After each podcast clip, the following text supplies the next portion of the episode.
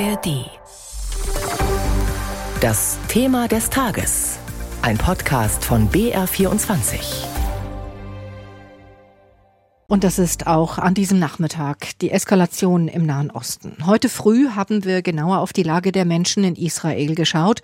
Das machen wir selbstverständlich auch jetzt wieder, legen aber erstmal den Fokus auf die Terroristen, die in israelisches Gebiet eingedrungen sind, wahllos Zivilisten ermordet und Geiseln genommen haben. Sie sind Kämpfer der islamistischen Hamas. Was ist die Hamas? Wie ist sie entstanden und wofür kämpft sie?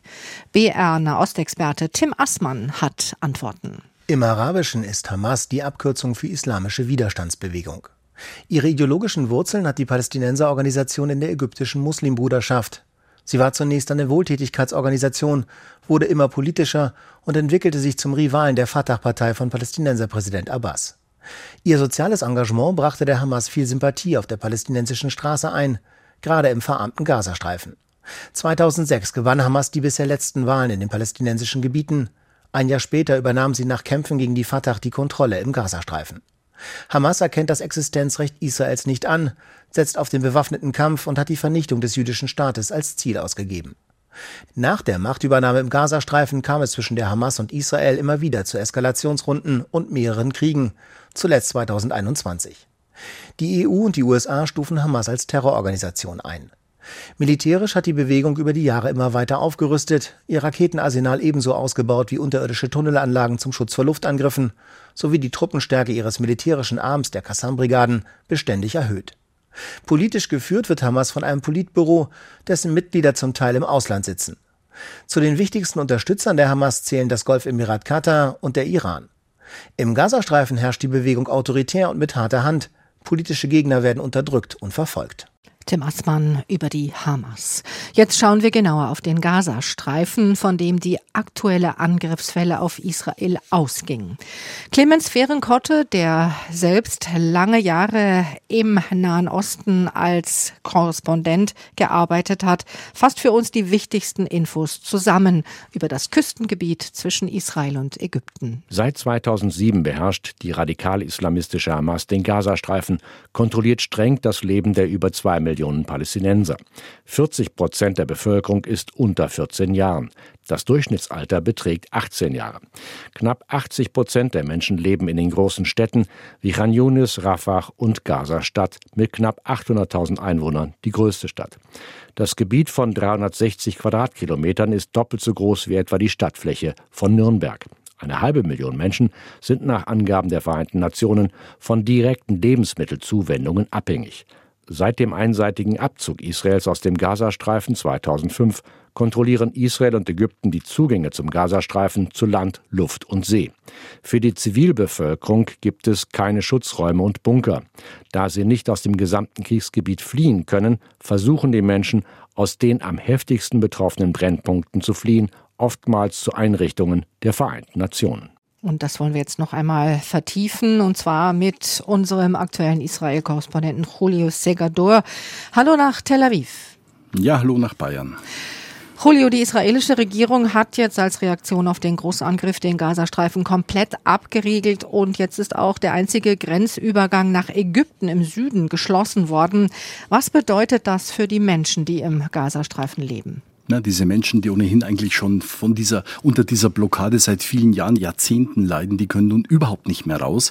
Und äh, wir haben in den letzten Tagen auch mehrere Meldungen von äh, Leuten bekommen über unsere Producer, die eben raus wollten über Rafah, über diesen Grenzübergang. Und die Israelis haben hier auch äh, einige äh, Raketen hingebombt und äh, der äh, Grenzübergang ist zum Teil zerstört und die Ägypter haben ihrerseits auf ihrer Seite auch den Grenzübergang jetzt geschlossen. Also es gibt kein Hinein und kein Hinaus aus diesem ähm, Gaza-Streifen und das passt natürlich auch zu den Aussagen, die Ministerpräsident Benjamin Netanyahu getroffen hat. Er hat gesagt, was die Hamas erleben wird, wird schwer und schrecklich sein. Wir werden den Nahen Osten verändern. Also es sind sehr, sehr heftige Worte eines Politikers. Er hat, wie wir gehört haben, auch von den USA für seinen harten Kurs, Kurs jetzt gegen die Hamas, aber natürlich auch gegen die Zivilbevölkerung im Gazastreifen grünes Licht bekommen. Es sind sehr, sehr entscheidende Momente in diesen Minuten. Das Sicherheitskabinett ist zusammengetreten. Es wird erwartet, dass das Sicherheitskabinett das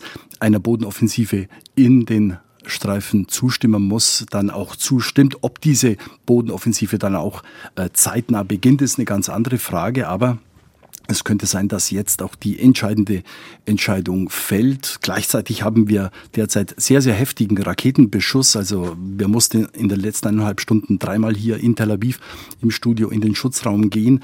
Sehr stark ist die Stadt Ashkelon im Norden des Gazastreifens beschossen worden. Da hatten die äh, Hamas-Leute auch gesagt, ab 17 Uhr Ortszeit sollen alle Bewohner dieser Stadt die Stadt verlassen. Und äh, wir haben dann auch gesehen, dass wirklich äh, minutenlang Raketen aus dem Gazastreifen gehen, Aschkelon gegangen sind. Wir haben eine Kollegin vom Fernsehen dort, die hat uns äh, Audiomaterial geschickt. Also das waren deftige Detonationen, die man da hören konnte. Ich denke mal, dass äh, der Iron Dome hier das meiste äh, sicherlich abfangen konnte, aber sicherlich nicht alles. Also es sind sehr, sehr bewegende Momente, die wir in diesen Minuten erleben. Wenn wir trotzdem noch mal eben kurz auf die Lage im Gazastreifen schauen können. Das größte Problem der Bewohner neben der Gefahr dürfte ja auch die Versorgung zum Beispiel und vor allem mit sauberem Trinkwasser sein. Äh, was, was weißt du darüber? Wie viel ist noch da? Wie lange reicht das noch? Also es ist sehr, sehr schwierig zu sagen. Ähm, die Versorgung ist generell ein Problem, weil die Versorgung im Grunde immer unter dem Wohlwollen äh, der Israelis auch möglich war, also die Versorgung mit Treibstoff, die Versorgung mit Strom, die Versorgung mit, mit Nahrungsmitteln. Und äh, na, natürlich ist, ist Wasser ein riesiges Problem. Äh, es gibt zwar Wasserreserven, wie uns unser Producer auch bestätigt hat, äh, in in Gaza, aber die werden natürlich oder wurden hauptsächlich für die Landwirtschaft verwandt. Äh, jetzt ist es so, dass natürlich das äh, Wasser auch als Trinkwasser verwendet werden muss, aber das ist möglicherweise auch aufbereitetes Wasser. Also es ist ein sehr, sehr großes Problem, das sich jetzt noch nicht zeigt, weil jetzt gibt es noch Wasserreserven, aber das mhm. gilt auch für die Nahrungsmittel und äh, natürlich auch für den Treibstoff. Das wird alles in den nächsten Tagen sehr, sehr knapp werden. Und äh, wir haben es ja eingangs besprochen, die Menschen sind im Grunde, man kann es so sagen, gefangen in diesem schmalen Küstenstreifen, der nur 40 Kilometer von Nord nach Süd lang ist und äh, sechs Kilometer breit. Die Vereinten Nationen kritisieren das ja, dass äh, die Region komplett abgeriegelt worden ist und sagen, dass das unter humanitärem Völkerrecht verboten sei. Was sagt denn die israelische Regierung dazu? die sagt gar nichts dazu. Wie so häufig, wenn Kritik kommt von den Vereinten Nationen, auch von der Europäischen Union äh, gegen den Kurs, etwa über die Politik und über die faktische Politik in, im Westjordanland, da gibt's jetzt keine Reaktion. Da ich glaube, das Wichtige war wirklich, äh, dass in dem Gespräch zwischen Joe Biden und Benjamin Netanyahu die USA grünes Licht gegeben haben für einen sehr, sehr harten Kurs, der jetzt gefahren wird. Und äh, das werden wir, glaube ich, in den nächsten Tagen auch sehen. Und äh, es gab überhaupt keine Reaktion auf diese ähm, Verkündigung der Vereinten Nationen. Das ist hier gar nicht kommentiert worden. Ganz, ganz kurze Frage noch zum Schluss mit deiner Bitte um eine kurze Antwort auch. Du hast es gerade angesprochen. Wir werden das in den nächsten Tagen sehen, den harten Kurs. Ist damit die Bodenoffensive gemeint? Damit ist die Bodenoffensive gemeint. Ich glaube, dass wir wirklich in Kürze die Truppen innerhalb, äh, also israelische Truppen innerhalb ähm, des Gazastreifens haben werden. Und das wird eine sehr, sehr schwierige Situation, weil das bedeutet Häuserkampf und das bedeutet viele, viele Opfer auf beiden Seiten. Aktuelle Informationen live von unserem Korrespondenten in Tel Aviv von Julio Segador. Hi, ich bin Gregor Schmalzried. Ich bin Marie Kill. Und ich bin Fritz Espenlaub. Moment, ich glaube, irgendwas stimmt heute nicht mit Fritz. Der klingt irgendwie anders. Kannst du das nochmal sagen? Okay, warte kurz, Moment. Ich bin Fritz Espenlaub. Okay, sorry. Das gerade nämlich, das war gar nicht meine eigene Stimme, sondern eine künstliche Intelligenz, die meine Stimme kopiert hat. KI kann das schon. KI kann tatsächlich jetzt super gut Stimmen klonen. Aber den kompletten Podcast machen kann sie nicht.